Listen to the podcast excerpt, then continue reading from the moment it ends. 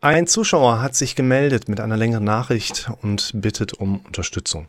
Er schreibt, ich leide seit gut zwei Jahren an massivem Muskelzucken und Kribbeln in den Beinen, in beiden und auch in beiden Füßen. Und das 24 Stunden lang jeden Tag. Das Kribbeln in den Füßen ist nicht oberflächlich, sondern innerlich und wirklich ununterbrochen seit zwei Jahren da. Das Muskelzucken ist sehr stark, täglich 24 Stunden und wird immer massiver. Dazu allgemeine Schwächegefühl in den Beinen und ab und an gesellen sich auch eine Art Nervenschmerzen dazu. Alle paar Wochen erleide ich wie aus dem Nichts massive Schwächeanfälle, wo ich dann kaum eine Treppe hochkomme, die so ein bis drei Tage andauern. Bis jetzt war ich bei zwei Neurologen, ein dritter, machen mir hier keine großen Hoffnungen mehr, folgt im Dezember. Es wurde nur ein EMG an den Beinen gemacht, ohne Befund. Zusätzlich ein MRT vom Kopf ohne Kontrastmittel, auch ohne Befund. Leider haben oder nehmen die Ärzte meine Beschwerde überhaupt nicht ernst und keinerlei Interesse wurde gezeigt. Der erste Neurologe hat es mit Psychopharmaka versucht, Pregabalin, gehen wir gleich noch drauf ein, was keinerlei Wirkung, auch keine negative gezeigt hat. Die zweite Neurologin hat mir lediglich Entspannung empfohlen, in Anführungszeichen. Großes Blutbild ist unauffällig. Ich bin mir sicher, dass die gemachten Untersuchungen keineswegs ausreichen, um was Körperliches auszuschließen. Ich mache grundsätzlich viel Sport und ich ernähre mich gesund. Leider zeigt der Sport überhaupt keinen positiven Effekt auf meine Beschwerden. Auch intensive und lange Urlaube in der Sonne haben absolut gar nichts bewirkt. Sogar die Kündigung meines Jobs zur Entspannung hatte keinerlei Auswirkungen. Vor einem Jahr habe ich meine Partnerin kennengelernt, mit der ich sehr glücklich bin. Aber auch dieser Aspekt konnte meine Beschwerden bis jetzt nicht positiv beeinflussen. Leider sind mir keine Situationen aufgefallen, die die Beschwerden in irgendeiner Art lindern oder beeinflussen. Ich bin so extrem erschöpft, nicht zu wissen, woran es liegt und was es ist. Mittlerweile stellt dies eine extreme Belastung für mich dar. Meine Lebensqualität empfinde ich so nahezu am Nullpunkt. Alles hat angefangen kurz nach der zweiten Covid-Impfung, Ende 21. Mein Zwillingsbruder hat nachweislich von der Impfung Nierenversagen bekommen, was sich zeitlich mit meiner zweiten Impfung deckt. Ich war als Spender vorgesehen, was ich aber durch meine Erschöpfung ablehnen musste. Man könnte meinen, dass es da einen psychologischen Zusammenhang geben könnte oder muss. Ja, die Situation mit meinem Bruder, der dringend eine Niere benötigt, ist die mit Abstand größte psychische Belastung, die es je in meinem Leben gab. wenn ich nur wüsste, ob dies der Auslöser für meine Beschwerden war oder ist, was aber auch gesagt werden muss, dass meine ersten Erschöpfungszeichen bereits vor der Diagnose meines Bruders auftraten. Grundsätzlich bin ich ein, wie ich herausgefunden habe, eher stressempfindlicher Mensch. Unklare Situationen hatten mich schon seit den letzten Jahren der Schule belastet.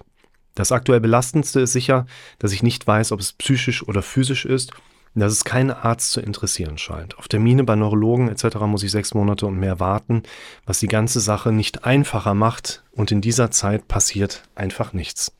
Das sind natürlich viele Geschehnisse auf einmal und das ist jetzt nicht nur viel für jemanden wie mich, der natürlich jetzt als Zuhörer auftritt, sondern für den Betroffenen natürlich noch umso mehr. Keine Frage. Wir müssen natürlich gucken, wo setzen wir hier in diesem Gesamtkonstrukt jetzt gerade an. Was ich äh, durchaus nachempfinden kann, ist dieses Gefühl der Hilflosigkeit gegenüber den Ärzten, wo ja jetzt keiner im direkten Sinne auftaucht und sagt, dich nehme ich jetzt so lange mit an die Hand, bis es dir wieder gut geht. Eigentlich ist es ja die Aufgabe des Hausarztes, der dann in der heutigen Funktion eine mehr oder weniger koordinierende und vermittelnde Aufgabe einfach mit sich trägt und hier durchaus dann weiterverweist an erstmal Facharzt für Neurologie ist passiert. Das, was man typischerweise hier mit der Eingangssymptomatik erstmal abklären möchte, wäre eine polyneuropathische Erkrankung, die möglicherweise dann auch nochmal Hinweise geben kann auf zum Beispiel Diabetes, der bestehen könnte, die man aber bisher noch nicht entdeckt hat. Und Polyneuropathie wäre im Grunde genommen ein ringförmiges, ähm, von, von Körper fern nach Körper nah entwickelt sich das dann Empfindungsstörungen, die mit Missempfindungen wie eben auch Kribbeln oder auch eine Art Brennen als Gefühl entstehen können. Da möchte man natürlich wissen, könnte das das sein und könnte eine andere Erkrankung dahinter stehen, die wir günstig beeinflussen können. Wurden weitere Untersuchungen gemacht, wo man auch sehen kann, dass die sich schon Gedanken gemacht haben, aber eben keine behandelbare Krankheit oder überhaupt Diagnose herausgearbeitet werden konnte, auf der man dann aufbauend sagen würde, das ist es. Da macht man jetzt weiter. Wurde da möglicherweise zu wenig gemacht? Das muss natürlich jetzt eigentlich der Neurologe entscheiden, der dann entweder sagt, hier haben wir was, oder der Neurologe, der sagt, ich finde nichts und ich weiß auch nicht mehr weiter. Oder der Neurologe, der vielleicht auch sagt, ich finde nichts und ich weiß nicht mehr weiter, aber bitte gehen Sie jetzt mal zu diesem nächsten Facharzt. Ihr Hausarzt stellt Ihnen da eine Überweisung aus. Das ist ja hier erstmal auch noch nicht wirklich passiert. Das ist natürlich ein wichtiger Punkt, dass man sich da als Patient nicht wirklich gut unterstützt fühlt, was aber nicht unbedingt bedeutet, dass vielleicht zu wenig diagnostiziert worden ist. Wir können ziemlich gesund sein und uns gleichzeitig aber auch ziemlich krank fühlen. Das ist ein relativ wichtiger Punkt. Und die Ärzte sind letztlich, auch wenn es anders schöner wäre, sind die Ärzte aber nicht da, damit du dich wohlfühlst. Die Ärzte sind hier tatsächlich erstmal nur da, damit wir eine möglicherweise bestehende Erkrankung frühzeitig aufgezeigt bekommen und eben auch behandeln können. Dafür sind die Ärzte ja letztlich auch mit im Boot. Und ich finde die Differenzierung auch jetzt an der Stelle gerade schwierig zu sagen, nein, es wurde genug gemacht oder nein, es wurde ähm, noch was außen vor gelassen, wo ich auf jeden Fall hinterhergehen würde. Nur, wenn wir uns jetzt mit diesen Symptomen, mit dieser Situation beschäftigen, dann sehen wir eigentlich auch erstmal etwas ganz Typisches, nämlich dass wir jetzt ganz viel über Symptome wissen. Wir wissen, wie sich jemand fühlt, wir wissen, was jemand im Alltag erlebt, wir wissen vielleicht auch, welche Befürchtungen jemand da hat oder welche Denkmuster jemand in der oberflächlichen Betrachtung hat. Aber wir wissen trotzdem nicht, und das lässt sich auch über so eine Nachricht gar nicht darstellen, wir wissen eben noch nicht, was die meiste Zeit auf der mentalen Ebene eigentlich alles so passiert. Und da müssen wir natürlich hin. Deshalb, lieber Zuschauer und auch du, der du dieses Video jetzt gerade siehst, versuche bitte mal zunächst in das allerwichtigste Video reinzuschauen, wo ich eben diese Situation genauso erkläre, auch mit der Frage, sind die Beschwerden, die ich habe, körperlich oder psychisch? Man muss natürlich schon sagen, die allermeisten Symptome, die wir haben, sind wirklich auch körperlich. Und die Frage, ist es körperlich oder psychisch, stellt sich eigentlich gar nicht. Aber mit körperlich meinen wir dann schon, es ist halt nicht unbedingt eine Krankheit, an der du leidest, die jetzt diese Situation so provoziert hat. Sondern mit körperlich meinen wir, auch dein Geist, auch deine mentale Ebene sind in der Lage, dir entsprechende Symptome auf einer körperlichen Ebene als Somatisierung, da sind wir im Bereich der Somatisierungsstörung, entsprechend auch zu geben. Wie finden wir das heraus? Erstmal müsst ihr immer bedenken, liebe Leute, geht bitte zum Arzt, der schaut euch sicher mal an, entscheidet aus seiner Expertise, was ist wichtig für dich und würde dich dann zum anderen Facharzt weiterleiten oder dich krank schreiben oder sagen Tschüss. Und wenn dich der Arzt einmal angeschaut hat und wir finden keinen Hinweis auf eine Störung, die auf einer körperlichen, therapierbaren Ebene liegt, dann haben wir auch erstmal freie Bahn, uns um deine mentale Ebene zu kümmern und eigentlich auch gar keine andere Chance, als uns um deine mentale Ebene zu kümmern. Wie machen wir das? Indem wir erstmal diese körperliche Abklärung abhaken, ist passiert. Dann beschäftigen wir uns mit der Frage, unsere Symptome sind ja eigentlich nur etwas, was wir auf der mentalen Ebene als Belastungen erleben, mit Befürchtungen kombiniert, mit Unsicherheiten garniert, mit vielen belastenden Inhalten auch wieder von der Seite auch gewürzt, jetzt sind wir schon im Kochjargon, und stellen uns einfach der Frage, um was dreht sich dein mentaler Fokus die meiste Zeit deines Daseins?